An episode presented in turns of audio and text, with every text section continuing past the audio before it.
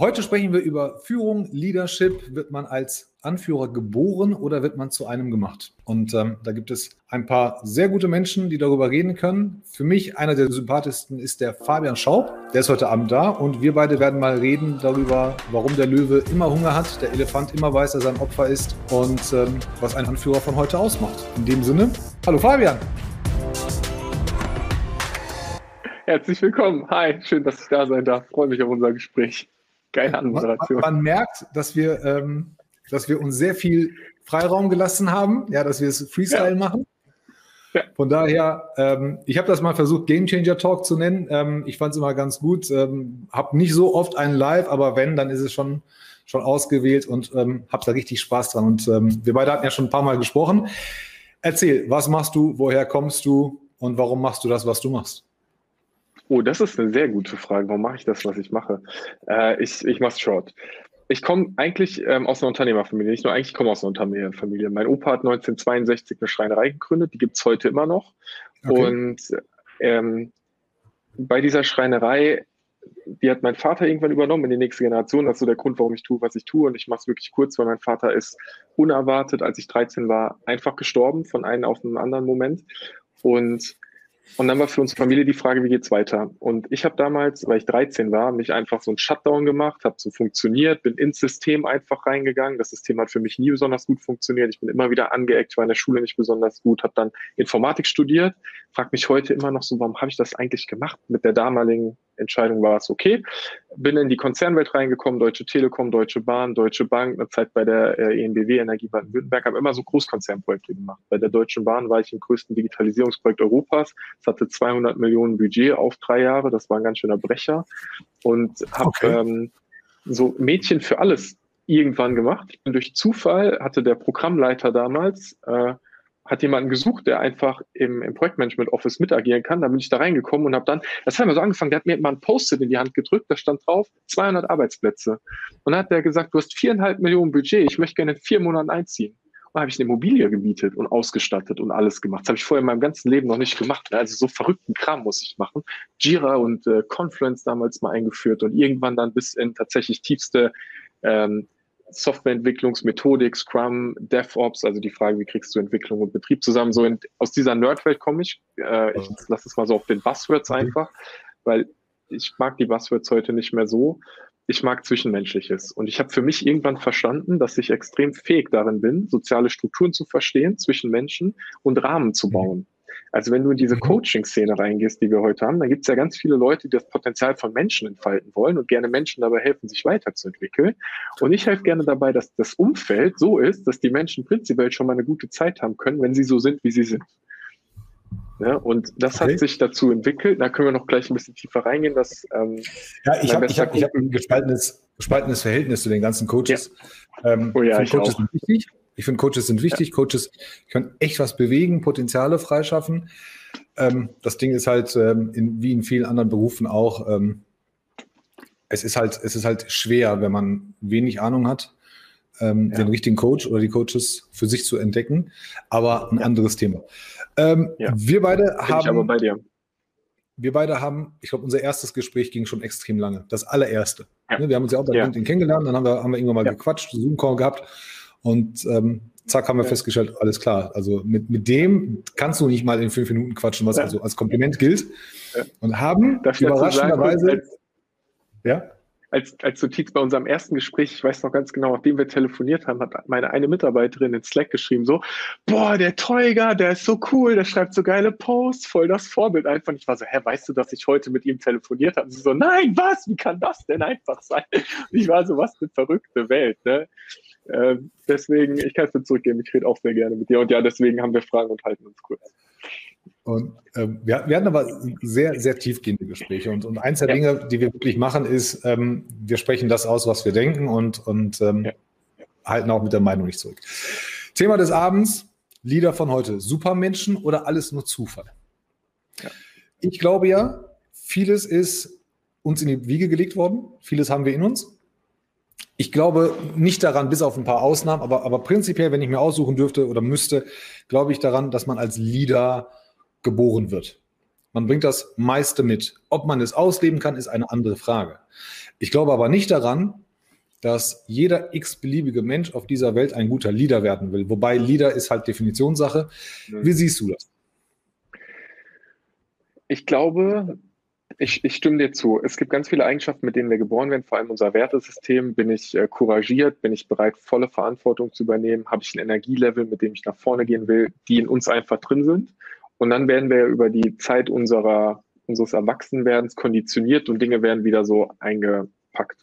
Und ich glaube, dass mhm. heute ganz viele Leute in Leadership-Positionen sind, die eigentlich in Fachkraft-Management-Verwaltungspositionen sind. Also, dass wir sowieso äh, überhaupt gar nicht so ganz viele Leader-Positionen schaffen, weil ein echter Leader ist für mich jemand, der äh, beispielsweise eine Anziehungskraft hat.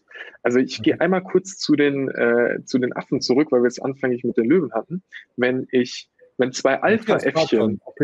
Ja, sind wir im Zoo. Ja, kommen wir, kommen wir. Wenn ich zwei Alpha-Äffchen habe in der 50er-Gruppe und die wollen miteinander kämpfen, also das, der, der kleine Alpha will den großen Alpha sozusagen angreifen, dann bilden die vorher Allianzen, bevor der Kampf überhaupt losgeht. Das heißt, bevor ein Tier in einen Statuskampf geht, hat es schon eine Volkschaft kreiert.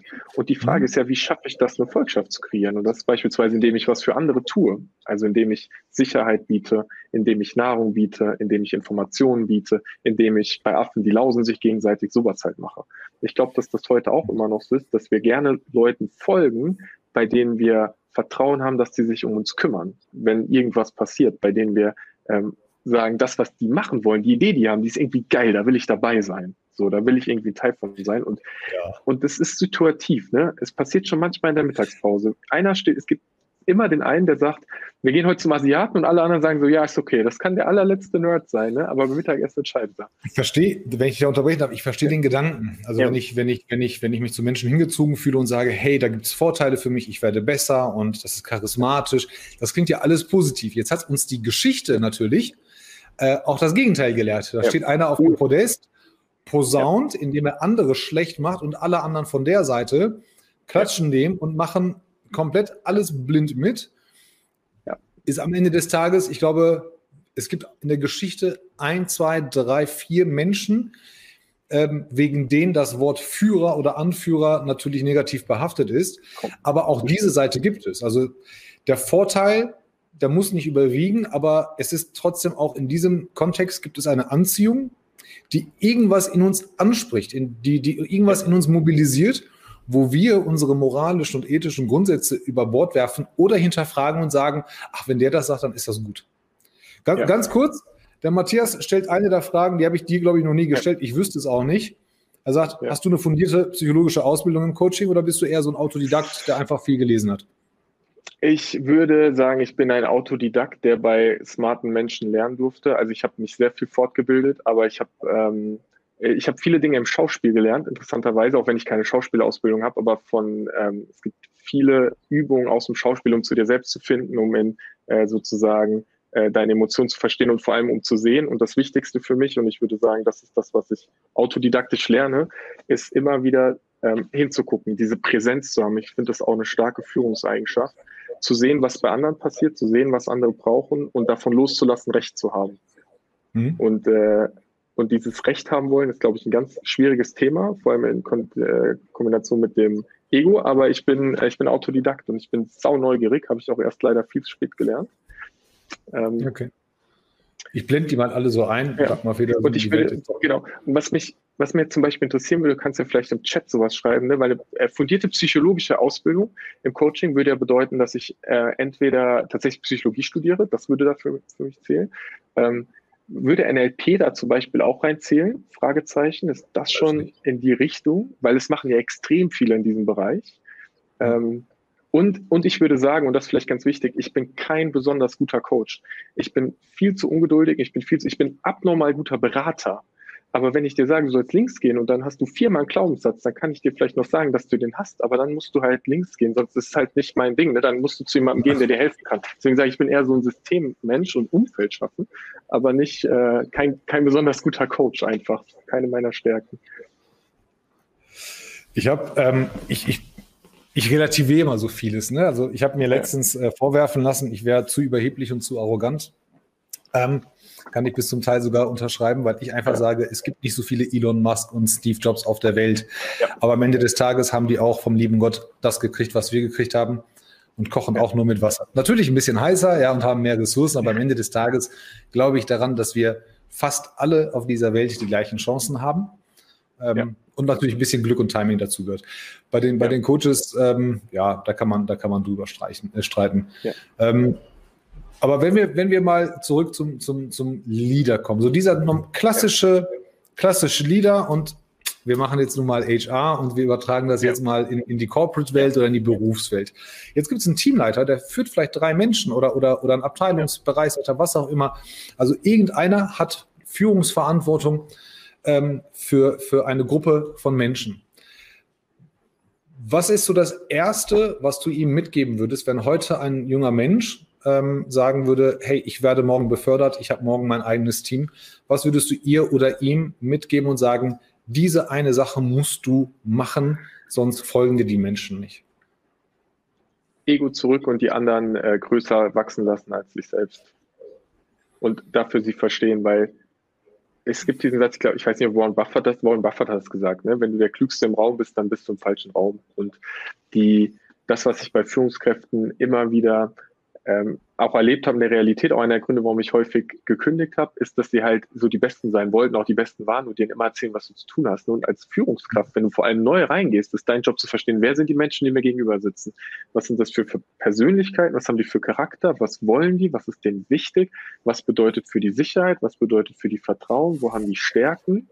Und dann mhm. ihnen dabei helfen, das zu nutzen und immer wieder zu fragen, wie würdest du das machen, was denkst du, was sollten wir tun und natürlich trotzdem den Rahmen geben, weil wenn du halt jetzt auf einer unteren Ebene in der Hierarchie einsteigst, dann Nein, bin ich gerade rausgeflogen? Da bin ich wieder, ich, ich war ich kurz weg, glaube ich.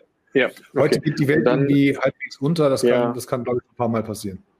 Ja, ähm, um dann, also der, das, der erste Tipp, lern die Menschen kennen, stell dich zurück, mach sie größer und der zweite, lern die Leute auf deiner Ebene kennen, weil als Führungskraft gehörst du in ein Führungsteam und dein Team sind die Führungskräfte auf deiner Ebene. Und wenn du mit denen kein Team bist, wenn das nicht funktioniert, wie soll es dann nach unten funktionieren? Und das gilt nach oben halt immer. Ne? Ich bin totaler Freund von diesem ähm, starkes, starkes Team zu sein, das kooperativ ist.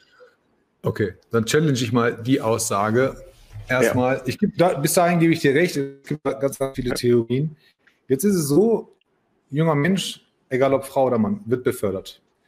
Sehr häufig, ja. und das liest man immer noch, und ich hatte jetzt ein paar Posts darüber, da wird man befördert aufgrund von Betriebszugehörigkeit, man wird befördert ja. aufgrund von, von eigenen Aufgaben, die man erfolgreich beendet hat. Und dann hieß es, hey, von den zehn äh, Mannequins äh, bist du der Beste oder die Beste gewesen, du wirst das Team jetzt anführen.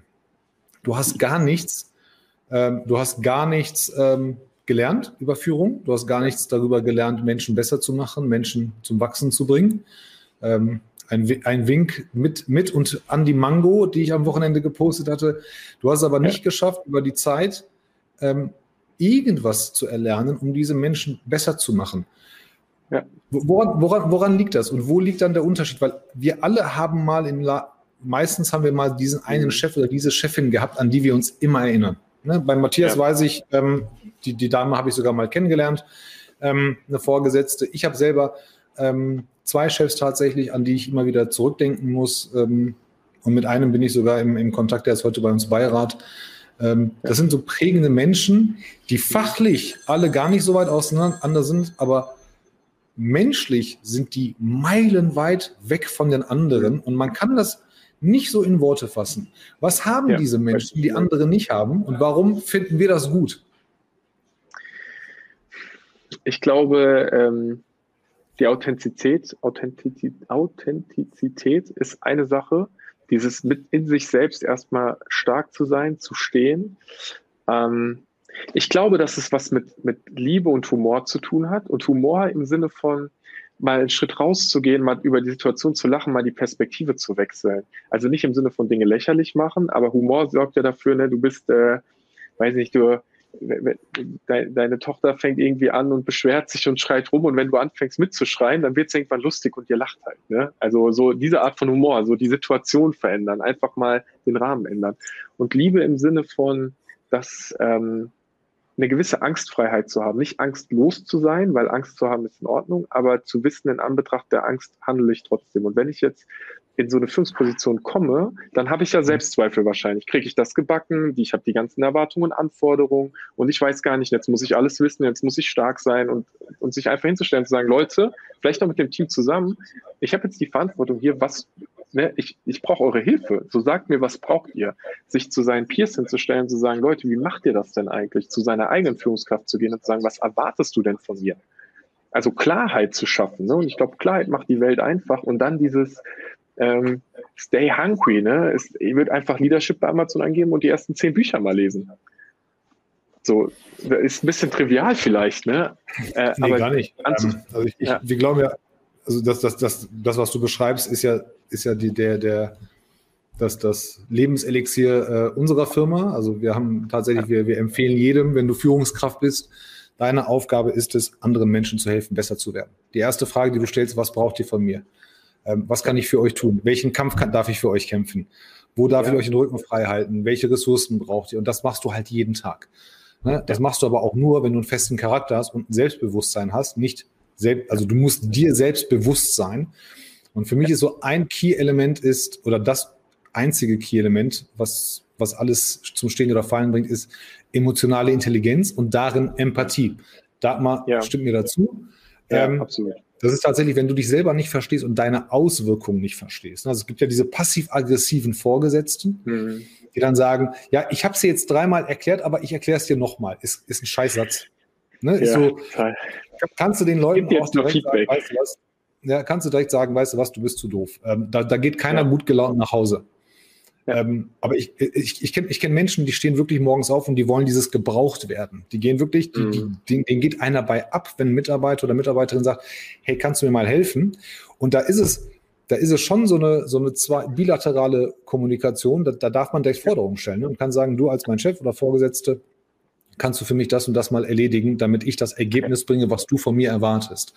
Und ich glaube, das ist tatsächlich so ein Loop, ähm, da geht es gar nicht um Hierarchie im Sinne von, ich bin wichtiger oder mhm. besser oder verdiene mehr. Da geht es darum, dein Job ist eine operative Leistung, die du gerade operativ bringst, ob Sales, Kundenbetreuung, was auch immer. Und mein Job ist halt einfach mal was anderes. Mein Job ist es, dafür ja. zuzusehen oder, oder, oder, zu gewährleisten, dass Menschen wie du in Ruhe und mit guter Leistung arbeiten können. Das sind einfach andere Jobs. Das ist, das ist keine, keine Inbalance. Daran, daran ja. glaube ich, da, da stimme ich dir zu und ich würde da direkt als Aspekt noch reinbringen, die Frage, will ich überhaupt ein Leader sein? Und die darf ich mir ja immer wieder stellen. Und ich finde es in Deutschland, ich weiß nicht, ich habe einmal auf LinkedIn gepostet, ich bin ein Leader und dann so ein bisschen, ich weiß nicht, was ich danach geschrieben habe. Das ist polarisierend. Ja, wie kannst du das nur sagen? Das so, aber in dem Moment, weißt du, wie kann ich ein Leader sein, wenn ich nicht im Unternehmen disziplinarischer Vorgesetzter bin? Ne? Wie, wie kann das so einhergehen? Das, ähm, ich, ich habe mit Anfang 20 äh, gesagt, ich will Führungskraft werden. Ähm, ich war in meiner Konzernwelt auch in einer in so einer Führungskräfteentwicklungsgeschichte und hatte dann das erste Jobangebot ange Warum, ähm, warum Ego. Halt Ego. Ich wollte ein Ego. Ich wollte einfach Boss sein. Einfach Ego. Mit Anfang 20 unreflektiert Ego. Also okay. wüsste ich gar keinen anderen Grund und Bezahlung. Da hatte ich noch nicht gefunden, warum ich. Was, was, wäre die Zahl oder die Anzahl der Mitarbeiter, die du anführen wolltest? Wärst du bei zwei zufrieden äh, oder bei 20 oder bei 200? Ich wollte, ich wollte ein ganz normales Team mit zehn Leuten haben. Das war so mein erster Step. Und dann, ähm, und dann tatsächlich, mich hat mal einer gefragt, da war ich 25, immer gefragt zu Fabian, was willst du, was willst du? Ne? Immer wieder, da war ich in so meiner ersten depressiven, also was heißt meiner ersten Sinnkrise mit 25, wo ich gesagt habe, ich arbeite so viel, ich verdiene so viel Geld, ich weiß überhaupt nicht, warum ich das mache. Und er hat immer gesagt, was willst du machen? Und dann habe ich gesagt, ähm, ich werde mal COO, also so Chief Operating Officer. Ne? Und damit auch sozusagen, und da war ich in der Konzernwelt, da war für mich auch klar, ich habe dann 500 Leute. Also es war für mich auch in Ordnung. Und ich habe ähm, erst viel später verstanden, und das ist jetzt auch, wo wir eigene Mitarbeitende haben, dass, äh, dass es jetzt Leute gibt, die, die freiwillig ein Teil von unserer Reise sein werden, weil ich meinen eigenen Weg gefunden habe und jetzt heute irgendwann für mich entschieden habe, ich übernehme die Verantwortung für mein Leben, ich gehe meinen Weg, ich folge irgendwie meinen verrückten Zielen und Träumen.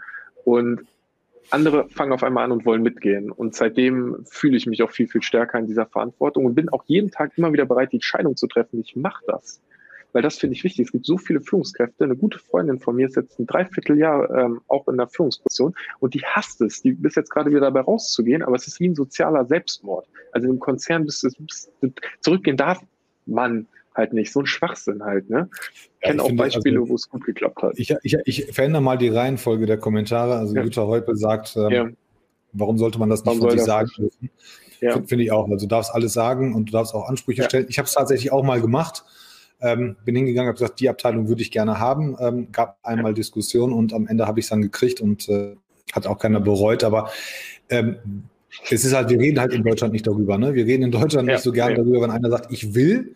Ähm, ja. das, das, ist so, das dauert auch mehr als drei Generationen, bis sich das ändert. Ähm, Hat was mit Neid, glaube ich, die, auch die, zu tun. Die nächste Frage, die nächste Frage ist natürlich wichtiger, gekoppelt mit der Frage wenn, äh, oder mit der Antwort von jemandem. Es gibt, es gibt Menschen, die sagen, ich will das gar nicht. So, die, die werden aus einem falschen Auswahlprozess werden sie zur Führungskraft, ja, aufgrund von, wie gesagt, Betriebszugehörigkeit oder, oder, oder mal einem guten Absatzjahr, wo es dann heißt, hey, du bist der beste Verkäufer dieses Jahr, du bist jetzt morgen Vertriebsleiter. Ähm, und ich kenne ganz, ganz wenige, die es gemacht haben, aber es gibt einige, die gesagt haben, ich will das gar nicht. Das ist ja. nicht mein Job. Ich, ich kann das auch nicht, ich will auch nicht. Also viele haben auch Angst, dieses, dieses heute Kollege, morgen Vor Vorgesetzter oder Vorgesetzte, mhm. ist halt eine andere Arbeit. Und ähm, ich habe ich hab die Erfahrung gemacht, dass Menschen Angst haben, aus dieser Teamkultur rauszukommen. Äh, also für mich gibt es einmal mhm. die Company-Kultur, die ist relativ ja. schwach. Die steht überall an den Wänden. Du kannst sagen, wir sind so, wir sind so, ja. wir sind so. Aber innerhalb von Teams gibt es halt eine Teamkultur, die ist immer stärker. Immer. Ja, ja die, Zustimmung. Die, die schlägt auch jede Company-Kultur einfach brutal ins Gesicht. Und wenn du da rausgehst, dann hast du dieses Zugehörigkeitsgefühl nicht mehr. Und da, da kenne ich Leute, die sagen, nee, ich fühle mich so wohl hier, so ein bisschen hat das was vom Stockholm-Effekt, ähm, ja. Syndrom, dass sie sagen, nee, ich bleib lieber hier und bin auf einem Level mit meinen Kumpels oder Freundinnen oder Kolleginnen und Kollegen, ähm, möchte die aber nicht, nicht, nicht anführen. Ja, bin ähm, ich äh, total. Bist du, bist du bei mir? Ich bin total bei dir und es ist echt schwer, das abzulehnen. Äh, und es sind viele Leute, die dann halt so weiterarbeiten wie vorher, weil die Ausbildung dann halt nicht dazu kommt und weil es auch gar nicht den Raum gibt. Ne? Also wenn ich das finde ich ist immer noch eine der so der dämlichsten Dinge, die wir überhaupt in unserer Gesellschaft machen. Ne? Aber wir wissen, so rein physisch gesehen, wenn du hohen Stress hast, dann wird die Amygdala physisch größer, weil wir in diesen Kämpfen- oder Fliehen-Modus reingehen. Sobald die Amygdala groß ist, sind wir nicht mehr in der Lage, die Fähigkeit der Neuroplastizität, Neuroplastizität zu nutzen. Neuroplastizität ist die Verbindung der Synapsen. Ja, sind die Synapsen. So bedeutet, wenn ich gestresst bin, kann ich nicht kreativ denken. Das heißt, ich kann auch nicht lernen. Und die Amygdala, die bleibt auch groß. Das heißt, du musst über eine lange Zeit dein Stresslevel runterfahren, damit die wieder kleiner wird. Jetzt kommt das Verrückte. Warum entsteht so oft Stress? Weil wir halt irgendwie Frust haben. Was ist das Gegenteil von Frust? Freude. So jeder, der sagt, Spaß bei der Arbeit ist doof, hat nicht verstanden, dass kein Spaß halt. Niemand hat, hat mit, jemand hat mit unlustigen, in, in, unlustigen Situationen kluge Entscheidungen getroffen, so. Also, oder, oder lustig ist vielleicht das falsche Wort, weil es gibt ja im Amerikanischen wird es ja auch ein bisschen anders, eine Fun, Joy. Sagen, sagen wir mal, äh, sowas, ne? negative ne? Emotionen, gute Entscheidungen zu treffen, ist schwer. Ja, genau. Käse. Und deswegen muss Stress halt raus. So wie nehme ich Stress aus dem System, indem ich Zeit schaffe. Wenn du von Meeting zu Meeting zu Meeting gehst und dann noch die blöden Personalgespräche hast, die irgendwie keiner mag, ne? Und dann irgendwie noch in den nächsten und nächsten und nächsten Termin bist, dann funktioniert gar nichts. Immer die Nummer eins Sache, die ich gerne mit Führungskräften mache, Kalender, Leerräumen. Alles, wo du keinen Beitrag leistest, raus. Alles, wo du denkst, also solltest dabei sein, trotzdem erstmal auch raus. Ne? Und dann mal Raum ja, aber, aber, aber, aber Führungskräfte, Führungskräfte sind ja immer busy, laufen durch ja. die Gänge und sind von einem Call im nächsten. Ja. Und alle sagen, oh, der, ist, der, der oder sie, die sind sehr beschäftigt. Ähm, ja. Ist doch eigentlich so. Also Führungskraft hat ja immer was zu ja. tun, normalerweise. Ja. Und ich kenne und ich kenne ein paar, und das finde ich tatsächlich ganz spannend, ähm, aus der, von der EMBW, ich nehme die mal als Beispiel auch namentlich, weil die einfach echt mhm. Smartes gemacht haben im Kontext New Work. Okay. Es gab, äh, gab viele Führungskräfte und viele sind jetzt so, ich kenne vier direkt, ähm, die mhm. aus der Führungsposition in die Linie zurückgegangen sind, so eine Art Stabsteam und auf einmal keinen kein Job mehr hatten, so mehr oder weniger. Und du kannst dir nicht vorstellen, was die angeschoben haben, weil die haben einfach nur noch die soziale Struktur und das Netzwerk gespielt. Also die haben einfach geguckt, wo sind Probleme, haben die gelöst, sind zum nächsten Problem gegangen, wie so freie Radikale und haben auf einmal, dadurch, dass es Sympathien gab, angefangen, Mitarbeitende weiterzuentwickeln, mit denen es halt irgendwie gut gematcht hat. Ne? Also die haben praktisch wie die perfekten Führungskräfte, nur ohne disziplinarische Verantwortung agiert. So in, in meiner Welt fand ich super spannend und alle freiwillig zurückgetreten aus der Führungsposition in die, diese Linienfunktion, um mal was auszuprobieren, was ja auch für eine gewisse Haltung spricht. Aber die haben halt einfach den gesamten Druck aus dem Kessel rausgenommen. Okay. Ich, ich glaube ja, ich ja. glaube ja an, an so eine, an so eine, ähm, an eine Prozesskette nach dem Recruiting. Also ja. für mich beginnt das, es beginnt und hört nicht auf vor und nach dem Recruiting, sondern es geht weiter äh, vorher schon Talent Acquisition, später über Talent Development. Ähm, und eines der, der, der Fragen, die dann kommen, hat, hat auch Joachim gerade gestellt. Ähm, Company muss bereit sein, in junge, junge Menschen und junge Führungskräfte zu investieren. Aus dem Spieler ja, wird ein Team. Ähm, ja. Machen wir das? Und das wird, wird jetzt eine pauschale Aussage sein, aber haben, hast du das ja. Gefühl, dass wir das in Deutschland noch zu allgemein halten, also so, so ein allgemeines Trainee-Programm oder Development-Plan äh, ja. haben und sagen, okay, alle jagen wir da durch und die Leute, die dann übrig bleiben am Ende des Tages, ähm, die haben sich das verdient? Ähm, oder, oder kennst du, kennst du auch viele gute Beispiele, wo es halt doch tatsächlich individuell ist? Ich kenne sie halt nicht. Ich bin ja, ich glaube ich, ja felsenfest an die Soft Skills dieser Welt. Ich, ich kenne sie auch nicht. Ich würde sagen, dass es äh, das, was ich erlebt habe, selbst in diesem Entwicklungsprogramm, ist äh, entkoppelt gewesen von dem normalen Teamgeschäft. Ich würde sowas immer on the job machen.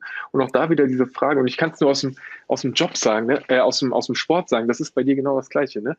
Wir, wir beide lieben es, zum Sport zu gehen und zu trainieren. Ne?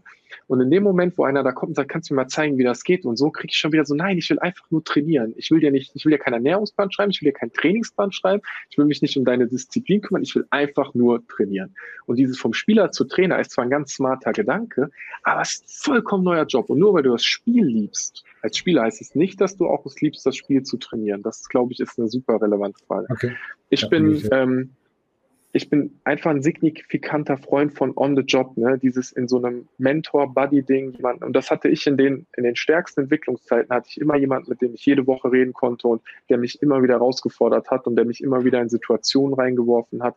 Und das vor allem, weit bevor ich in der Führungsposition war. Ich musste Führungsverantwortung übernehmen, weit bevor ich in, in einer disziplinarischen Vorgesetztenrolle war, weil auch zwischen, ich bin in der Lage, mal eine volle Verantwortung zu übernehmen, bis das Ding gegessen ist. Und wenn das heißt, dass ich halt Freitagabend um 10 noch da sitze, weil ich habe es irgendwie verbockt, dann heißt das, dass ich da noch sitze und es geregelt bekomme.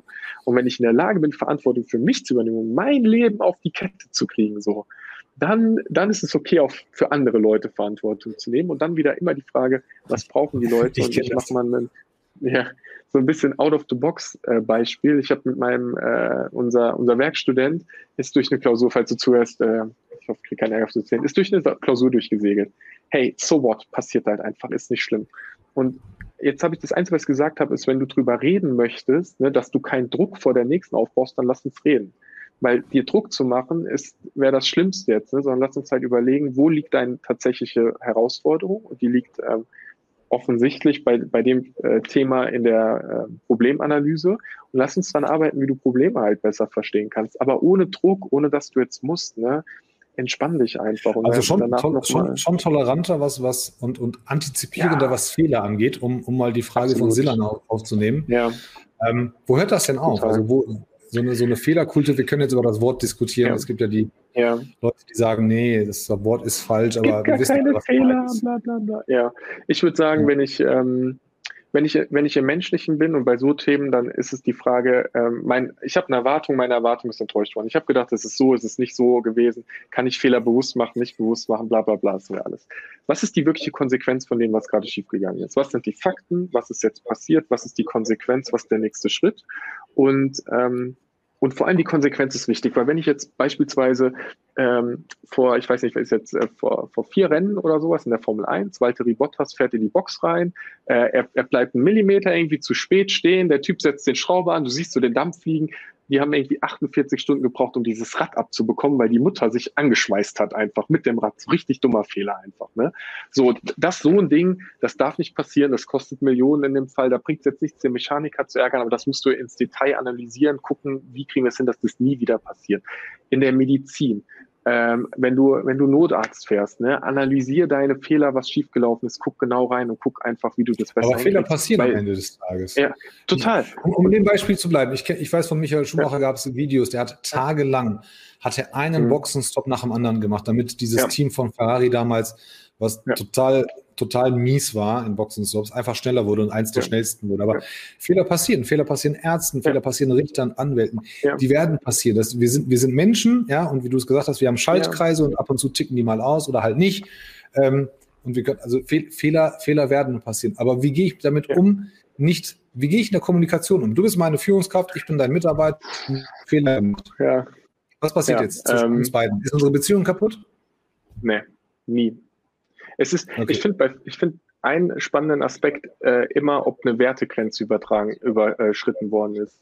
Weil ich bin, ähm, weil wenn es ein äh, äh, Bauen, Messen, Lernen, ist immer das Gleiche. Ne? Wenn ich einen Fehler gemacht habe, dann muss ich auch irgendwie erkannt haben, dass es einer ist, dann kann ich daraus lernen, dann kann ich weitergehen. Dann ist es Daily Business. Du, wie du sagst, Fehler passieren die ganze Zeit. Das ist ähm, egal. Kann man sagen, Schadensbegrenzung. Also wenn es ein ernster Scha Fehler genau. ist, ein ernster Schaden, ja. so schnell wie möglich Absolut. begrenzen und, und, dann, genau. und, dann, und, dann, und dann quatschen. Aber wie kriegst, wie kriegst du das, wie kriegst du das kommuniziert als Führungskraft?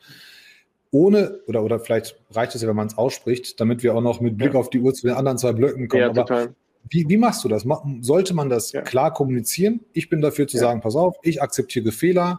Bei mir zu Hause gilt, einmal ist kein Mal, zweimal ist einmal zu viel.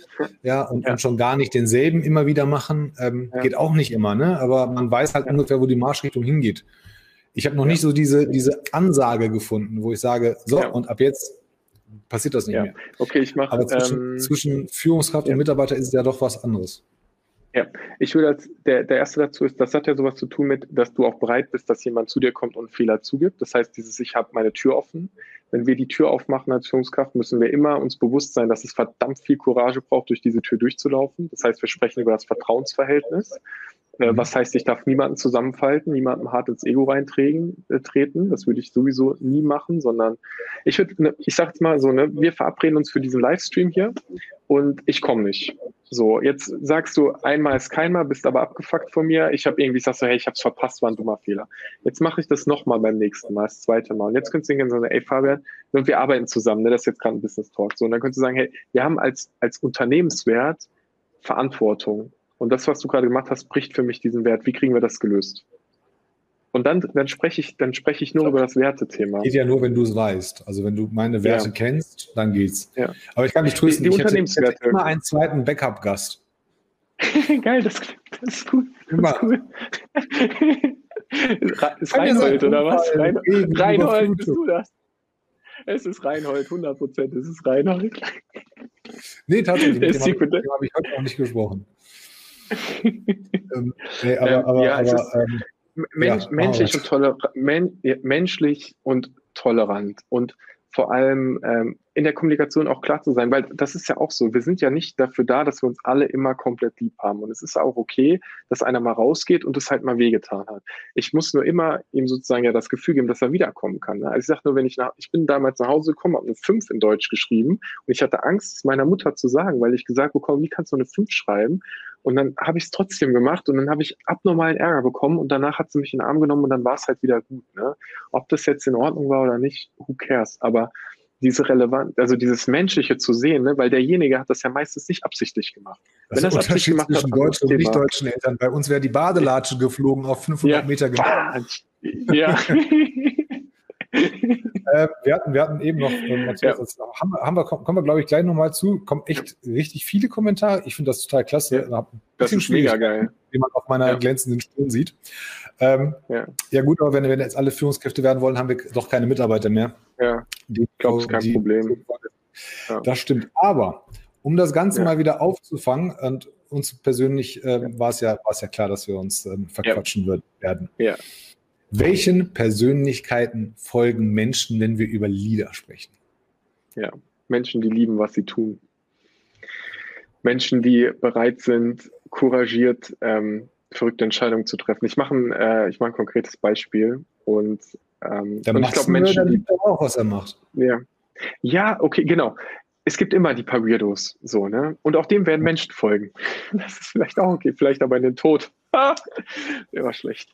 Ähm, ich habe, äh, es war ein T-Witz, der hat kurz gezogen, ne? der war auch tief. ähm, ich habe äh, ich habe momentan ich, letzte Woche eine verrückte Idee entwickelt, irgendwie, weil ich sage schon die ganze Zeit, ich will das am Bildungssystem machen. Und dann habe ich irgendwie für mich so entschieden, ich werde einfach eine eigene Schule bauen. Ich weiß noch nicht genau wann, das wird noch ein paar Jahre dauern, aber ich werde außerhalb des Systems eine neue Schule bauen, ein neues System, was, ähm, was Kinder irgendwie, die wahrscheinlich so vier, fünf, sechs sind, aufnimmt, bis sie 20 sind und dann werden das Leute, die ins Berufsleben gehen. So, ich habe keinen Dunst, wie das gehen kann. Es gibt hunderttausend Gründe, warum das eine dumme Idee ist. Ich habe es ähm, zum einen, was mache ich gerade? Ich bin mutig genug, das vor einer Gruppe zu sagen, obwohl ich weiß, dass ganz viele das doof finden werden und wissen, dass es nicht funktioniert. Aber ich stehe dahinter und ich lasse mich von dem Weg auch nicht abbringen. Ich habe es mit ein paar sehr guten äh, Freunden geteilt und die Hälfte von denen war so, das ist eine geile Idee, wenn du startest, ich will irgendwie dabei sein. Und, ähm, was passiert da? Es ist irgendwie ja ein Problem, was, was viele von uns irgendwie sehen oder eine Sache, auf die wir, wo wir denken, das sollten wir verändern. Und ich sage mhm. einfach nur diesen Grundimpuls, ich bin bereit, das zu verändern. Und dann finden sich Menschen, die auch mit bereit sind. Und was ich jetzt als guter, als guter Leader tun würde, ist mich von den Ideen von anderen führen zu lassen und zu, schaff, zu schauen, wie schaffe ich das Umfeld, das Team, die Leute, die das dann aufbauen können. Vielleicht gibt es jemand anderen, der das viel, viel besser führen könnte als ich, diese Mission. Aber dann hätte ich meinen Job ja schon erledigt, weil ich es auf den Weg gebracht habe. Und so die Frage, was macht jemanden halt aus, ne? dieses zu lieben, was du tust, also couragiert nach vorne zu gehen, in einem halbwegs intelligent ethischen Rahmen, aber auch das ist heute ja schon sehr, sehr grenzwertig, ne? ohne immer darauf bestehen zu müssen, Recht zu haben. Jede Idee darf praktisch sein. Dadurch, dass alles sein darf, sagen wir, dass wir tolerant sind. Dadurch, dass wir eh nicht alles akzeptieren, sind wir intolerant. Also äh, gibt es eh nur den einen Weg und der ist halt äh, nach vorne zu gehen. Okay.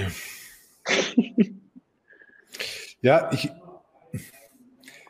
ich, ich versuche das noch zu, zu packen. Ich meine, am Ende des Tages, ja. wir, kennen die, wir kennen die Visionäre, also Dagmar, ähm, ich gebe dir, ja. geb dir recht, ähm, man folgt Visionären, die mutig sind, Dinge auszusprechen, Dinge anzupacken. Ja. Ähm, gibt natürlich dann auch immer die, den, den Trade-off. Ähm, ich will, ich will gar nicht über diese ganzen Persönlichkeiten sprechen, ähm, ja. aber mir ist vor, am Wochenende aufgefallen, dass ja immer Elon Musk und Jeff Bezos so erster Mann in, in, ja. ins Weltall und Richard Branson, der ja eigentlich auch immer in dem Rennen dabei war, aber alle haben, kaum einer hat über den gesprochen, kommt einfach und macht es dann auch noch. Und fliegt also so, ja. In der Liga, ja, ja. in der Liga, wo du keine finanziellen Probleme hast und alle Ressourcen der Welt hast, gibt es tatsächlich auch noch Riesenunterschiede. Da gibt es ja. auch die Quacksalber und dann gibt es halt auch die, die einfach machen. Ähm, jetzt kann man darüber sprechen, ob der Musk das viele sagen ja, der, der hätte es machen können, wenn er es wollte, aber hat es nicht. Aber ja. ich glaube, es liegt an der Leidenschaft. Völlig egal, ob du heute ähm, welchen Job du auch immer hast, ähm, du musst ja nicht Führungskraft sein, um Anführer zu sein. Ja. Ähm, gibt ja auch, gibt ja auch auf Kollegenebene in einem Team von x ja. Leuten, gibt es ja immer einen, der das Team mitzieht und immer auf ja. den man hört. Und für mich ja. wichtig, nicht an guten Zeiten. Es gibt immer diese eine Person, an die man sich orientiert, wenn es Kacke läuft, wenn Not ist, wenn der Chef mit Konsequenzen droht, wenn die Ressourcen zu Ende gehen. Wenn die Deadline gerissen wird, ja. gibt es immer einen, zu dem drehen sich alle und sagen, was machen wir denn jetzt? Ja. Und dieser eine steht dann da, wie so eine Eins, im Idealfalle, ja. hat dann auch noch coolerweise immer eine Idee und ja. geht auch vorne weg und sagt, ich mache das, ich regel das, ich hole mir die Schläge oder ich hole mir die Ressourcen, ich kommuniziere das, obwohl er diese, er, er muss das nicht machen. Und dieser Mensch hat ja was anderes. Der hat ja was anderes als du und ich, die dann im selben Team wie er sind. Ja. Ich persönlich sehe das meistens so, dass das, das ist oft per Zufall, aber ich finde, jedes Team sollte eins haben und dann wird Teamzusammenstellung ja. noch, noch ähm, falsch, falsch gemacht in Deutschland. Oh ja. Aber ich glaube, bei diesen Menschen ist die Leidenschaft und diese, diese Lust auf gemeinsamen Erfolg mit anderen Menschen, ja. plus die Soft Skills, ähm, Kommunikation, Empathie und so weiter, die sind in einer perfekten chemischen und auch emotionalen Dosierung. Mhm so dass die sich halt komplett ähm, potenzieren. Also da passt wirklich alles. Da passt genug Leidenschaft, genug Liebe, aber auch Resilienz und so weiter und so weiter. Das ist ja. alles aufeinander abgestimmt, wie so ein tolles, tolles Essen und dann, dann bringt es was. Und alle anderen orientieren sich an ihm oder an ihr. Und lass, lass den, diesen Resilienzpart. Ja, Blödsinn. Nein, ich stimme dir zu nicht. Und ich glaube, das ist sogar eine lernbare Fähigkeit. Du hast viel in dir und ich glaube, es ist eine lernbare Fähigkeit, weil diese Situation, in der gerade alles im Bach runtergeht, Diese Situation ja. ist ja für die Gruppe in dem Moment ein Desaster, lebensbedrohlich, alle sterben, alle verlieren ihre Jobs. Das ist ja im, im Unterbewusstsein geht ja der komplette Wir sind jetzt tot-Modus ab. Und der Typ ist der, der wahrscheinlich, der so sieht, so Leute, ich weiß, das ist gerade alles kacke, aber keiner stirbt so. Ne? Also der Konzern verdient immer noch 9 Milliarden Gewinn dieses Jahr. Ähm, mhm. So, wir haben jetzt irgendwie 400.000 in den Sand gesetzt, das war doof, aber wir werden alle unsere Jobs behalten. Wir sind alle verdammt smart. Also, also, ne? Und das sind Leute, die es schaffen, dass die Gruppe das Vertrauen, dass die Gruppe sich weiter sicher fühlt. Das ist so was, was ich selbst immer wieder erlebt habe. In dem Moment, wo Leute anfangen, sich sicher zu fühlen, weil die Deadline nicht mehr so, so schwingend ist oder dieses, ich kann jetzt einen Fehler machen oder so. In dem Moment, wo Sicherheit existiert, kommt das, weil wir halt trotzdem biologisch noch so hart geprimed sind, weil vor 40.000 Jahren war das halt anders. Ne? Wenn du da, wenn es da in die Buchse gegangen ist, dann warst du auf einmal standen 20 Löwen vor dir und dann war es gut, wenn einer so nicht in den, ich entweder halt gesagt hat, wir laufen jetzt alle da lang oder zufällig irgendwie den richtigen Löwen mit dem Speer getroffen hat, die anderen weggelaufen sind, also irgendwie so die Verteidigung der Gruppe sichergestellt hat. Und das sind die Leute, ich glaube, die Leute, die diese, die diese Sicherheit ausstrahlen, ähm, die kriegen das, weil wir auch eine Maslow'sche Bedürfnispyramide, finde ich immer wieder sauspannend, ne? existenzielle Bedürfnisse, dann das Sicherheitsbedürfnis, ganz oben der Sinn, super spannend. Deswegen haben wir heute, glaube ich, so ein Thema auch ganz oft, warum Leute so Chaos produzieren, weil die keinen Sinn sehen. Dadurch, dass sie keinen Sinn sehen, denken sie sind nicht wertvoll in der Gesellschaft, dadurch haben sie keine Sicherheit mehr, dadurch sterben sie, dadurch passiert Chaos einfach. Ne? Also ist halt also am Ende jemand, immer jemand, dieses Überlebensding. Also jemand, bei dem ich weiß, dass sie das ähm, über, über die Jahre und über das Leben selber erfahren ist, ist Christine Herdemertens. Ja, ähm, und sie hat das, gerade gesagt, also dieses Gefühl der Sicherheit, dir kann nichts passieren. Und bei ihr weiß ich das, habe ja. schon oft mit ihr gesprochen und auch lange. Ähm, wahnsinnig toller und lieber, erfahrener Mensch, ähm, wie viele andere auch, aber in ihrem Falle habe ich einfach ein bisschen öfter mal mit ihr gesprochen.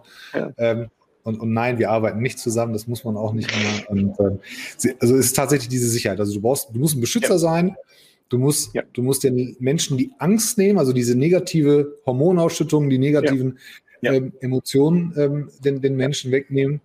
Und ähm, Cortisol, Adrenalin, das ist so fies, ey. Weil, wie, kann, kann, man das vorspielen? Kann, man das, kann man das, das vorspielen? Sicherheit vorzuspielen, also dieses so. Nee, kann man, kann man, kann man diese, diesen Führungsanspruch, den man auslebt, kann man den vorspielen? Nein. Ich, glaub, ich glaube, die, es gibt ganz viele traurige Führungskräfte in Deutschland. Ja, total. Ja, aber die, ich glaube, du spürst das auch. Führungs ich glaube nicht daran, dass sie ihre Führungsqualität vorspielen, aber ich glaube, sie spielen ja. öfter mal die Stärke vor. Mhm. Ja. Aber auch, aber auch andere Aspekte ihres Führungsanspruches, den sie, den sie ähm, geltend machen. Aber ich glaube, es gibt viele traurige Führungskräfte, die ja nach Hause gehen und sagen, oh Mist, jetzt muss ich wieder zehn Stunden warten, bis ich gebraucht werde. Ähm, mhm. Aber eigentlich bin ich gar nicht so stark und ich kann mich gar nicht öffnen. Aber ich muss morgen mhm. wieder diese, diese Rolle spielen. Ähm, ja. Da, da glaube ich schon ja. daran. Und ich glaube, es ist immer noch nicht so weit, dass diese, ja. dass diese Menschen offen darüber reden können. Ja, da stimme ich dir zu. Also diese Maske aufzuziehen, da bin ich dabei, ähm, dass wir das tun. Dass, dass, es ist ja auch, ne, die Gallup-Studie macht es ja jedes Jahr wieder, wie viele Leute in einem Job unhappy sind, wie viele Leute dann trotzdem halt in diesem Job verharren. Und ich glaube, dass wir das aber trotzdem in der, in der Integrität in kritischen Situationen spüren, weil diese Menschen in den, in den extremen Drucksituationen diese Sicherheit nicht schaffen und sich dann halt um sich selbst auch kümmern oder um sich selbst kreisen. Weil ich glaube, das ist eine der Kernfähigkeiten, allgemein eine menschlich super gute Fähigkeit. Und das ist auch das, was so ich unter Präsenz verstehe. Dieses so, ich bin jetzt hier mit dir. Ich gucke jetzt, was bei dir passiert. Ich verstehe, was du tust, was du denkst. Und während du redest, will ich nicht darüber nachdenken, was ich als nächstes rede, sondern ich höre dir zu.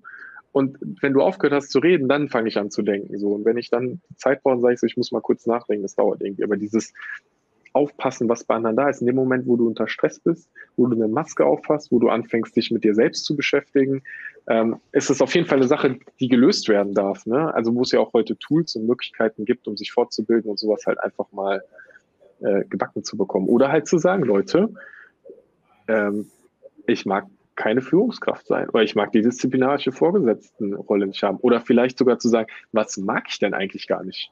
Finde ich zum Beispiel Mitarbeiter-Performance-Gespräche total doof. Könnte ich ja mal überlegen, wie ich das vielleicht anders machen könnte, weil wir heute eh wissen, dass Performance-Gespräche nicht der ideale Weg sind. Mit dem Team mal reden, wie wollten ihr euch weiterentwickeln?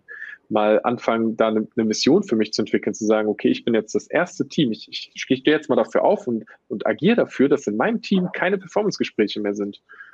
und wir das besser hinkriegen. Ich beweise einfach, dass es besser geht. Ne? Also das könnte ich ja auch mal motivieren. Ich würde es vielleicht nicht erzählen, sondern einfach machen und dann äh, danach die Ergebnisse zeigen. Das ja. wäre vielleicht smarter, als erstmal groß zu reden und dann äh, in, den, in die Diskussion des Rechtshabens zu gehen. Ich, glaub, ich glaube, daran, daran liegt tatsächlich, dass ähm, der, der Unterschied ist, einfach zu machen, diesen Status quo ja. zu challengen. Ähm, nur weil es immer so war, muss es ja nicht so nicht so gemacht worden sein. Bevor wir ja. zu den Löwen und den Elefanten kommen, widerlegst ja. du mir das oder stimmst du mir hier zu? Wird man als Leader geboren? Ich glaube ja. Ja, ich, ich glaube auch, ich glaube, ich glaube, du hast ein, ja. ein Skillset in dir. Ja. Ähm, das kannst du ausprägen. Und ich glaube, ja. du kommst als Leader auf die Welt. Und wenn du die Ge Gelegenheit bekommst, dich auszuprobieren und das Ganze auszuleben, dann wird's was. Ähm, ich glaube aber nicht, dass du jeden zum Leader machen kannst und Nein. jeden positiv mit seinen Soft Skills ähm, gut machen kannst. Daran glaube ich nicht. Widerlegst du mir da das? Ich Nee, okay. das ist genau, weil das ist eigentlich auch der smarte Satz dafür, weil wenn, wenn du als Leader geboren, wenn du nicht als Leader geboren werden würdest, müsstest du es jedem beibringen können, theoretisch. Und es gibt definitiv Leute, die haben Potenzial, zumindest äh, in, einer, in einer guten oder eine gute Führungskraft auf einer gewissen Ebene zu sein, aber ähm, als Leader wirst du geboren. Ich stimme dir zu. Und ich kenne kenn so viele Leute von Beispiel, also ich kenne wirklich, das ist auch eine Sache, das ist ja auch egal, ob du sagst, ich mache, äh, bin eine Führungskraft oder ich werde selbstständig. Ne? Alle sagen immer, alle werden selbstständig. Und das ist so, ich glaube, neun von zehn Leute wollen einfach gechillt einen Job machen können. Und da haben gar keinen Bock da drauf. Ne? Also die meisten Leute wollen einfach. Frau, wie, wie, chillig bei uns jedes Mal eine ja. ist. Ja, das ist überhaupt ne? nicht. Die wollen einfach ja, ihren Job machen. Am Rande der Scheibe. Genauso, jedes Mal. Ja, ja. Ja, das ist das, Selbstständigkeit, Führungskraft zu sein, Verantwortung zu übernehmen. Die meisten Leute haben ja schon genug Herausforderungen in ihrem eigenen Leben Verantwortung zu übernehmen. Warum sollte ich mir den Stress denn tun? Ne? Und äh, ja, das, was Kevin sagt, ist auch so, war das mit dem Psychopathen. Stimmt, da hat Marc T. Hoffmann auch mal eine geile Studie zugemacht. Das ist ein sehr, hat einen sehr coolen Talk gemacht, der lohnt sich bei Gedankentanken. Den Vorwurf musste ähm, ich mir mal gefallen lassen. Dass du Psychopath wärst? Ja, den Vor also in, in ja. einem positiven Sinne. Wir haben, ich habe ja. ja. wir haben ja ein paar Mal gegründet schon und, und, und ja. Ähm, haben, ja, haben ja noch das ein oder andere Unternehmen. Und ich habe tatsächlich, ich glaube, nach der zweiten oder dritten Gründung hat meine Frau zu mir gesagt, irgendwas hast du von einem Psychopathen. Also das ist immer das gleiche Muster, wenn du gründest. Ich, ich komme immer, ich komme immer, also auch mit Hinblick jetzt auf den Löwen, ich habe so ein Mindset-Schema für mich dass ich immer so tue, als ob ich nichts habe. Jede neue mhm. Firmengründung ist bei mir so, so ein Status, wo ich sage, ich habe nichts und dieses ja. Ding muss ein Erfolg werden. Das muss ganz schnell, ja. muss das anlaufen, es muss sich anfangen zu drehen, es muss anfangen, dass das Geld ja. reinkommt, Kunden und so weiter. Diesen, diesen Status, den habe ich jedes Mal.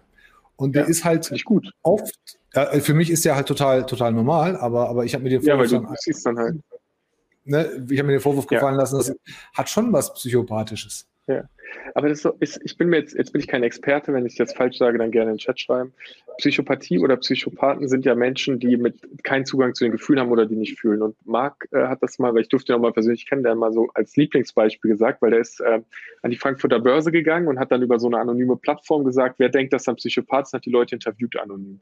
Und dann hat er eine Frau gefragt, ähm, was bedeutet Trauer für dich? Und dann hat die gesagt, Trauer ist für mich, wenn ich an der Bushaltestelle stehe und den Bus verpasse. Weil sie denkt, dass Trauer so ist, weil sie gelernt hat, wie Gefühle funktionieren, weil sie gelernt hat, wie Menschen sich in Gefühlen verhalten und dann dementsprechend agiert mit Menschen und manipuliert. Das ist ähm, das, wie ich Psychopathie so wirklich verstanden habe. Ne? Du, du kannst es halt nicht selbst nachfühlen und du hast keinen keinen Zugang dazu. Und ich, ich, ich glaube auch bei Psychopathen ja. ist es tatsächlich so, es, ja. es fehlt diese Selbstkontrolle ähm, ja. und, und, dieser, dieser, dieser Selbstmechanismus, dass der Körper oder, ja. oder auch der Geist tatsächlich in, in, einer, in einem harmonischen Zustand sein kann. Also alle Menschen dieser Welt haben, ähm, wir haben, wir haben halt so gewisse Normen, Werte und, und, und ethische Gedanken. Ja, wir wissen alle, Menschen umbringen äh, ist nichts Gutes. Ja, vielleicht auf ein paar ja. wenige. Aber bei Psychopathen ist dieser komplette Werte, diese komplette Wertevorstellung komplett ja, hinüber. Ja. Und, und zudem wird das Ganze noch potenziert durch eine komplett verschobene Selbstwahrnehmung, glaube ich. Ja. Ich, das, ich, ich, bewerte das gar nicht. Also, weil es ist die Wahrheit, die Sie kennen. Sie kennen keine andere Wahrheit. Ja. Sie kennen, Sie kennen nicht ähm, das, das, den Rhythmus, den du kennst, oder Sie kennen nicht die, ja. die, die, die Lebenswerte, ähm, die, wir, die wir haben. Sie haben halt einfach eine komplett andere Realität. Ähm, Im Vergleich dann, wenn Sie, wenn Sie halt in einen Raum gehen mit zehn anderen oder, oder normaleren ja. Menschen, ähm, dann, dann kristallisiert sich das hervor. Darf ich da, was Frage, ich in dem Kontext so, ja. so spannend finde, ist immer dieses, ähm, weil es gibt ja, wir merken ja, wenn Leute anfangen, uns zu opfern für ihren eigenen Vorteil. Ne? Es gibt ja so viele ne, Managergehälter, das ist ungerecht und die und hier. Und meistens sind die Leute, äh, die andere opfern, Stellenabbau machen oder halt auch ne, Ausgründung oder was auch immer, die die andere opfern, um die eigenen Boni zu behalten, das sind Führungskräfte, die wir nicht akzeptieren. Und ich glaube, da ist dieses Psychopathen-Ding auch oft drin. Und dann gibt es ja Führungskräfte, ne, die Firma Würth, die Firma HIP oder sowas. Da habe ich noch nie gehört, dass sich einer beschwert hat, dass da eine Führungskraft einen Bonus bekommt bekommen hat. Weil die, glaube ich, sich um ihre Leute kümmern. Und das ist die Sache. Sobald wir anfangen, andere zu opfern für unseren eigenen Vorteil, verlieren wir dieses Privileg, Führungskraft sein zu dürfen. Nur das ja. Problem ist, das echte Problem, wenn du jemanden in der Hierarchie in der Machtposition hast und der opfert dich, dann bist du einfach geopfert und der ist weiter in der Machthierarchie. Ne? Solange kein anderer sagt, so, was hast du da gemacht, bist du halt drin. Ne? Würde ich auch, dann ist die würde Frage, ich auch gar nicht, würde ich auch gar nicht, arbeiten würde ich auch gar nicht ähm, ähm, ab, ab, absprechen. Also ja. wir sind uns einig, Dagmar ist auch dafür, dass ja. das ähm, vertritt auch ja. die Meinung, dass man als Leader geboren mhm. wird. Ähm, Christ. Christine auch. Ähm, Jutta, nein, das hört sich dramatisch an, ist, ist es aber gar nicht. Ähm, Kevin, ich habe ich hab Marc letztens sogar im Fernsehen gesehen. Ähm, ja. ja. werden wir definitiv, werden wir definitiv machen. Ähm, werden wir, werden wir auch, auch glaube ich, kurzfristig noch hinkriegen. Ähm, kommen wir zum Löwen und zum, zum Elefanten. Ja. Wir, beide, wir beide haben ein ähnliches Beispiel. Ähm, ja. Wenn wir mal das, das eines der schlimmsten Buzzwords strapazieren, dieses Mindset-Thema. Ja. Jetzt, jetzt sagen Menschen, der Fabian ist ein Leader, ist eine Führungskraft, ist ein charismatischer Mensch. Der Fabian sieht sich aber vielleicht gar nicht so. Ähm, und jetzt gibt's jetzt gibt's halt den, den Thomas, ja, oder die Lisa, die will aber unbedingt eine Führungskraft sein, wird aber nicht als solche akzeptiert.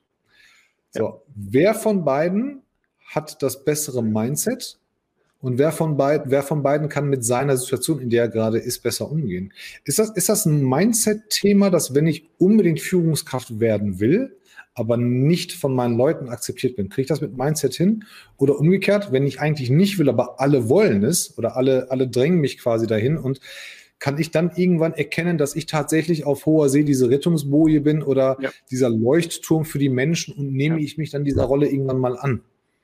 Ja, ich glaube schon. Ich, ähm, ja, Mindset, Haltung, ich würde sagen, ja. Ähm, da, du kannst Dinge verändern, wieder unter der Prämisse, dass es grundsätzlich da ist. Ich bin auch kein so ultra großer Freund von diesem Wort, weil es irgendwie so diese, da muss das richtige Mindset haben, tötet immer jede Diskussion. Das ist so ein richtiges Bullshit-Wort. Und am Ende sind es ja nur die Einstellungen, Haltungen, ähm, die Glaubensmuster, die wir haben, so wie wir die Welt sehen, wie wir sie bewerten. Und ich, ähm, ich habe zum Beispiel, das, ich, ich weiß noch, wir haben drüber gesprochen. Ne? Ich habe irgendwann zu dir mal gesagt, so teuer, ich habe verstanden, dass ich klug bin. Das ist noch nicht mal vier Monate her. Und dass du gesagt, natürlich bist du klug. Ist ja so nicht so. Ich habe es mit 31 hat das in meinem Kopf geklickt, so dieses so, ich bin klug, ne? weil das mir in der Schule so ausgetrichtert ja, wurde. Auch als ich irrsinnig. Ne? Und mittlerweile habe ich das verstanden. Jetzt denke ich immer so, ja, ich bin, ich hab, ich hab, ich kann was. So, ja, es hat 31 Jahre irgendwie gedauert. Das war ein Mindset-Thema. Die Erkenntnis musste ich haben. Ähm, also ich, ich glaube, ich, glaub, ich, glaube ja echt, ja. ne, wenn ich kurz davon, ähm, du musst dich selber in einen Status bringen. Ich glaube nicht daran, dass jeder ja. 24/7 ähm, auf, auf 100 Prozent ist. Ne? Weder in der Produktivität no noch chance. in guter Laune ja. und so weiter. No du musst aber so dieses, dieses, dieses Neandertaler-mäßige morgens aufstehen, dir dreimal so oh, auf die Brust hauen ja. und sagen, alles klar, mein Job für heute ist, meine Leute besser machen, ja. den Auftrag mir zu holen. Ähm, ich, ich nehme das unangenehme Gespräch. Also du musst immer dieses, dieses, ich muss meine Aufgaben erledigen, ich gehe dahin, wo es ja. weh tut, aber du musst dich in diesen Status bringen. Das ist so ein bisschen dieser, dieser positive Mana oder, oder bei. Neuseeländern, ne? diese, diese Hacker. Ähm, Du, ja. musst, du musst ein Ritual haben, damit du in diesen Status reinkommst. Kein ja. Mensch orientiert sich an einer Führungskraft, die morgens mit gekrümmtem Buckel ins Büro kommt ja. und sagt, morgen, morgen, ja, alles gut, und verkriecht sich in seinem Büro. Und da hatten wir ja ähm, dieses, dieses Beispiel mit dem Löwen im, im, im, im Dschungel. Die Frage, warum ist für dich der Löwe der König des Dschungels? Und ja, er ist nicht im Dschungel, aber wir wissen, was damit gemeint ist. Warum ist der König der, der, der Löwe der König der Tiger? Ja, das, ich fand es so lustig, weil du ja mit jemandem drüber gesprochen hast, ich es heute gepostet habe. So, der Löwe hat so eine starke Haltung, dass er den Dschungel besetzt hat, obwohl er da gar nicht lebt. Ne? ist irgendwie auch verrückt. Ähm, der Löwe, der, wenn du eine Gazelle bist, dann wachst du morgens auf und denkst dir so, bloß nicht sterben heute. So, wenn Löwe kommt, renne ich. Das ist, das, das ist ein Gazellenleben einfach. Und dann kannst du ein bisschen Gras futtern. Wenn du Löwe bist, was du auf und denkst so, was snack ich heute? Egal, ob das jetzt der Elefant ist, ob das der Affe ist, ob das die Gazelle ist, vollkommen egal. Du snackst heute was. Und wenn wir uns das genau anschauen, äh, afrikanische Löwen, die mag ich ja ganz gerne, ähm, die, die männlichen Löwen schaffen den Rahmen, gehen in die, in die Kämpfe rein und gucken, ähm, wo, wie können wir unser Territorium schützen und die weiblichen Löwen gehen jagen, kümmern sich um den Nachwuchs und so. Und das ist halt. Wir haben Schutz. Äh, wir, wir, haben, ja, wir haben ein positives Mindset. Ja. Der, Löwe ja. war, der Löwe sagt, ich bin kein Snack, ich bin kein Mittagesser ja, von einem Tier. Ich bin kein Snack, nein, auf gar keinen Fall. Und wenn ich, wenn ich Hunger habe, dann nehme ich mir, was ich will. Und so ein Vier-Tonnen-Elefant, der weiß aber sein Leben lang, ich bin für irgendeinen Löwen dieser Welt, bin ich ein Snack. Die Gazelle weiß das, der Gepard, der dreimal so schnell ist, der weiß das auch. Und der Affe, der, der fünfmal schlau ist, der weiß das auch. Aber alle wissen, keiner von denen denkt, oh, den Löwen zum Mittag wäre mal schön. Also, ja. mein der, der hat das absolut gesunde oder, oder überhebliche, würde ich gar nicht sagen, oder gesunde ja. Selbstwahrnehmung. Der hat den Schutz, der bietet seinen, seinem Rudel das Umfeld, ne, beschützt die ähm, sorgt dafür, dass keine Eindringlinge kommen, damit sie ja. innerhalb ihres Aufgabengebietes, was ja Jagen ist und äh, Futter finden ja. für die Jungen, sauber und sicher arbeiten können. Was, was, was bietet da noch? Ja, und da würde ich direkt sagen, und wir sind natürlich kein Löwen, aber auf den Menschen übertragen, wie redet der Löwe mit sich? Und das finde ich eine super spannende Frage, weil es gibt ganz viele Menschen, die würden niemals mit ihren Freunden so reden, wie sie mit sich selbst reden.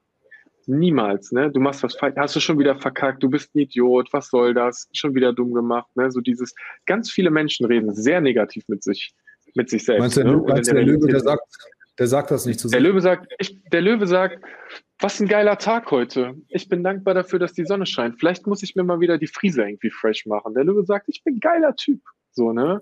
Der Löwe sagt auch, ey, du siehst heute gut aus. Der Löwe hat, ich finde, für mich hat der Löwe äh, diese die äh, Courage, Verantwortung, Demut. Und vor allem Demut finde ich so wichtig, auch im Leadership-Ding, auch immer wieder mit einem zwinkernden Auge. Und wenn ich so sage, ich habe realisiert, dass ich klug bin, dann ist das ein zwinkerndes Auge, weil es gibt so viele Menschen, die so viel smarter sind als ich. Und ich bin neugierig und ich lerne gerne. Ne? Und ich glaube, ähm, dieses Recht haben ist da halt immer wieder so eine relevante Sache. Ja, Selbstliebe ist auch ein tolles Thema dafür. Ja, tatsächlich das, das, letzte, diesen, das letzte und wichtigste ja. Stichpunkt finde ich auch, das ist diese Demut. Ne? Bei allem. Die Demut, ja. Und diese Dankbarkeit. Du hast ja bei allem ähm, vorhin gesagt, mit 20, Anfang 20 wolltest du Führungskraft werden. Das haben wir, glaube ich, ja. alle gehabt. Ne? Dieses, ich will, dass andere auf mich hören. Das haben alle ja. Ne? Das hast du in der Fußballmannschaft, das hast du bei, ja. äh, im ersten Job. Ich will über den anderen stehen, das begreifst du, also wir Männer sowieso viel später, ähm, ja. begreifen das erst später. Es geht nicht darum, dass wir der Top-Typ sind, sondern ähm, was dürfen wir für die anderen machen? Und, und jetzt ähm, mit Anfang, Mitte 30 verstehen wir eigentlich, dass es was ganz anderes ist. Aber ähm, das muss man sich tatsächlich ähm, immer vor Augen führen. Und ich glaube, der Löwe macht das auch. Ich habe so viele Studien gesehen, ja. so viele ähm, Filme gesehen und der Löwe, der setzt sich echt hin, wenn seine Frau brüllt. Und die brüllt nur, ja. wenn die Kinder in Gefahr sind, wenn das Essen nicht da ist, wenn irgendwelche dummen Idioten meinen, in das, in das Revier einzudringen. Wenn der seine Aufgaben nicht gemacht hat, dann ja. wird der von seinem Teammitglied quasi angebrüllt und dann sitzt er da und erstmal realisiert, und das sieht echt aus wie so ein geschundener Hund, ähm, mhm sagt er, oh Mist, ich habe meine Aufgabe vernachlässigt, ich bin meinem Purpose nicht nachgegangen, um mal, ja. um mal zu strapazieren. Und, und erinnert sich dann wieder erstmal darauf, wo komme ich hin, was ist meine Aufgabe, was muss ich hier tatsächlich machen. Du hast ein Löwentattoo auf dem Arm, richtig? Ja, richtig. Den, äh, ich kann es ja mal. So, nein, bin ich nicht, aber es steht für meine, ich habe den vollen Löwen für die Stärke und ja. den äh, offenen Löwen für die ungeschriebenen Gesetze der, ähm, der Gesellschaft. Der Löwe steht für mich für die Verantwortung, die, die mein Vater damals für sein Leben übernommen hat, weil er aus diesem System rausgebrochen ist und sich selbstständig gemacht hat, für die Courage, die meine Mutter hatte, äh, die Geschäftsführung für unsere Schreinerei zu übernehmen, als er einfach gestorben ist, was immer noch einfach beeindruckend für mich ist und ähm, und ist damit irgendwie das Symbol meiner Eltern für mich und steht für mich halt mit diesem Halb-Halb-Ding für die Stärke, die ich selbst habe und immer wieder auch die Demut, dass ich in einem ganz schönen Kasten sitze. Und das finde ich auch so, ne, sagen ja voll viele, think outside of the box, ne, so, es gibt immer eine Box. Die Frage ist halt nur, ist deine Box einen, einen halben äh, Quadratmillimeter groß? Ist, äh, ist deine Box halt ein Quadratmeter groß? Ne? Wie groß ist deine Box? Aber die Box ist da und wir können die Box verändern, wenn wir wollen. Das, äh, deswegen, deswegen ist der Löwe auf meinen Namen gekommen. Ich bin Sternzeichen Löwe, tatsächlich. Und äh, Ich bin Fisch, bin eigentlich ein emotionaler Romantiker. wissen ein paar Menschen mehr, deshalb habe ich mich natürlich äh, sehr oft und immer, immer wieder mal mit Löwen beschäftigt. Ähm, ja. Ich finde, das passt einfach sehr, sehr gut ähm, in, unser, in unser Gespräch. Ähm, wir sind natürlich, wir sind natürlich, ähm, wir haben keinen harten Anschlag, wir können ein paar Minuten noch ja. länger machen. Ich bin, ich schulde jedem, dass ich sein, ähm, dass ich seinen Kommentar noch einblende. Für alle anderen, oh ja. wenn ich es verpasst habe, übersehen habe, ähm, äh, tut, tut mir leid, aber wir ziehen, wir ziehen das hier noch ein paar Minuten durch wir haben natürlich nicht die Illusion, dass wir das Thema Leadership heute in einer Stunde lösen, das nicht, aber ich hoffe, dass wir so ein bisschen durchleuchtet haben.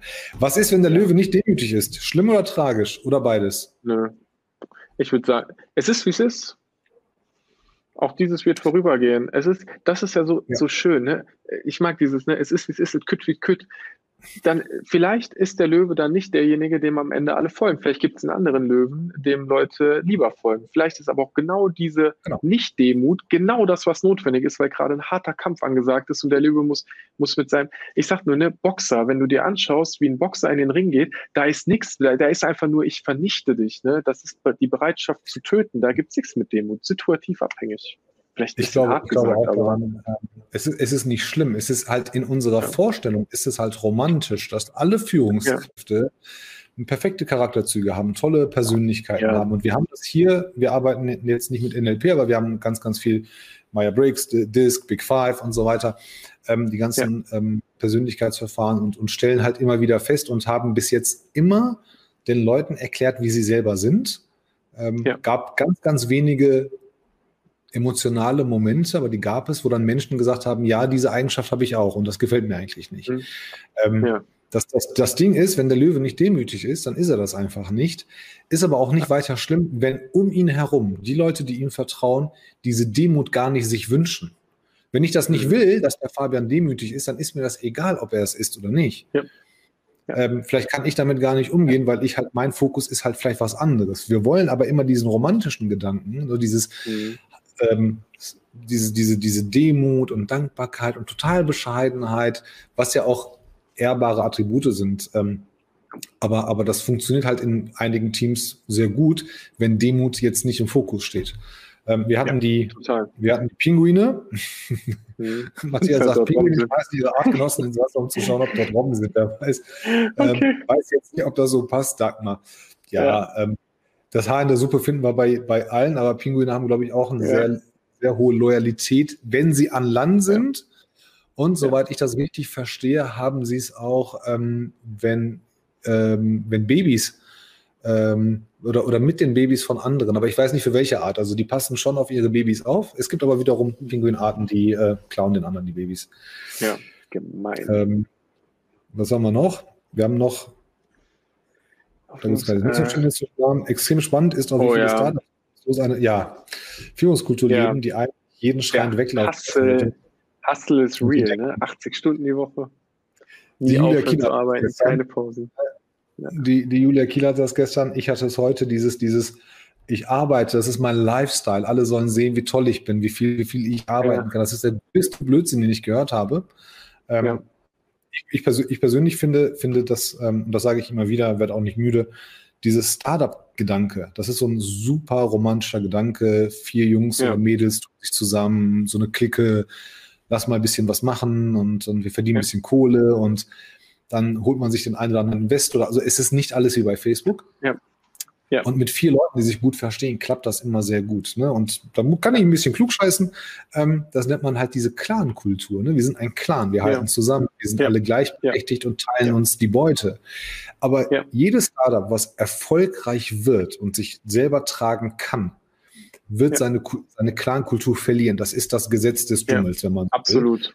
Absolut. Irgendwann Irgendwann stellen wir fest, warte mal, von den Gründungsmitgliedern ist der zweite, der gerade die sich um die Finanzen kümmert, gar nicht in der Lage, äh, einen Laden zu führen, der mittlerweile 10 Millionen Euro Umsatz macht oder 100. Ja. Also müssen Profis dran. Und dann holen wir jemanden, der diese ganze Reise mit uns nicht mitgegangen ja. ist und der steigt hier ein in der Historie. Ja. Der hat das hier nicht mitgekriegt, steigt da ein, bringt einen ganz anderen Einfluss von, sein, von draußen mit, von seiner eigenen Kultur, verändert unsere Gruppenstruktur und wenn wir das nicht zulassen, dann sind wir eh zu, zu, zu, zum Ende verdammt.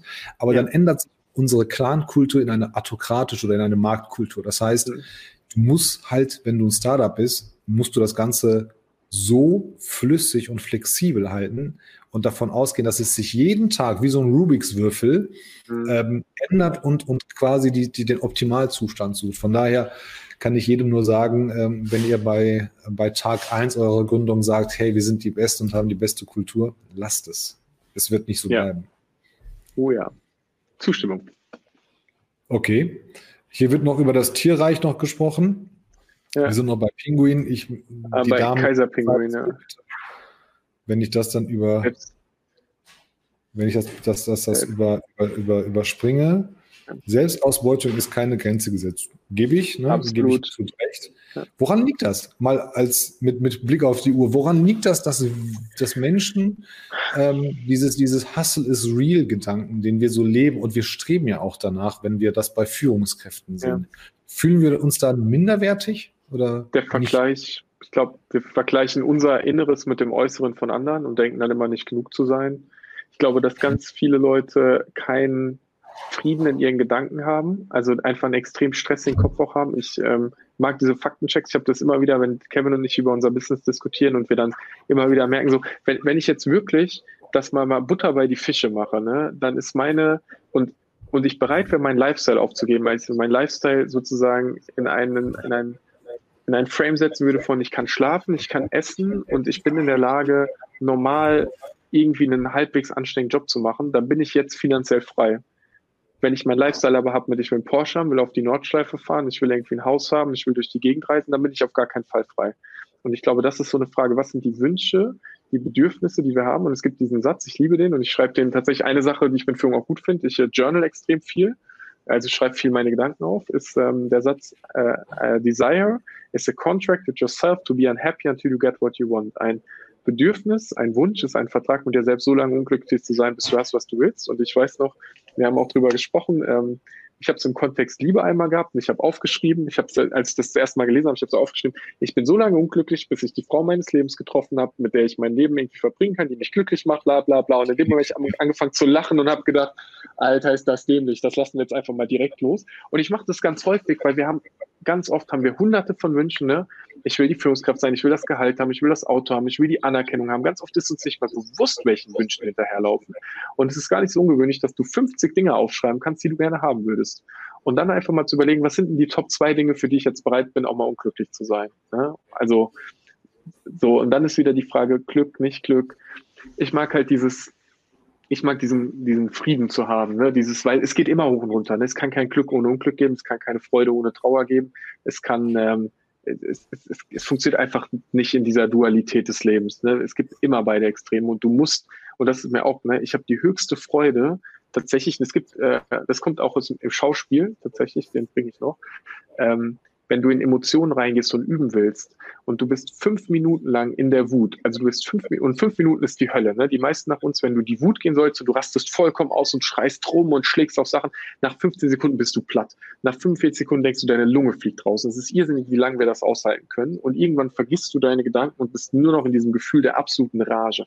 Wenn du fünf Minuten lang in so ein Ragegefühl geführt worden bist mit einer Gruppe von Menschen, ohne dass sich jemand verletzt, und du danach in die Liebe gehst, dann wirst du die intensivste Liebe deines Lebens spüren. Es ist irrsinnig, weil das auch so zwei Gegenpole sind einfach. Und die Wut öffnet die Liebe. Andersrum funktioniert es nicht, interessanterweise. Ist total verrückt, funktioniert aber, kann ich aber nur empfehlen, wenn du in einem geführten Raum bist tatsächlich. Okay, das mit dem, dann, dann nehme ich das direkt mal als Learning. Ich habe von Andreas Wiener, mit ja. dem ich jeden Freitag äh, streame, gelernt. Am Ende gibt es äh, 10 Sekunden, 15 Sekunden des Learnings.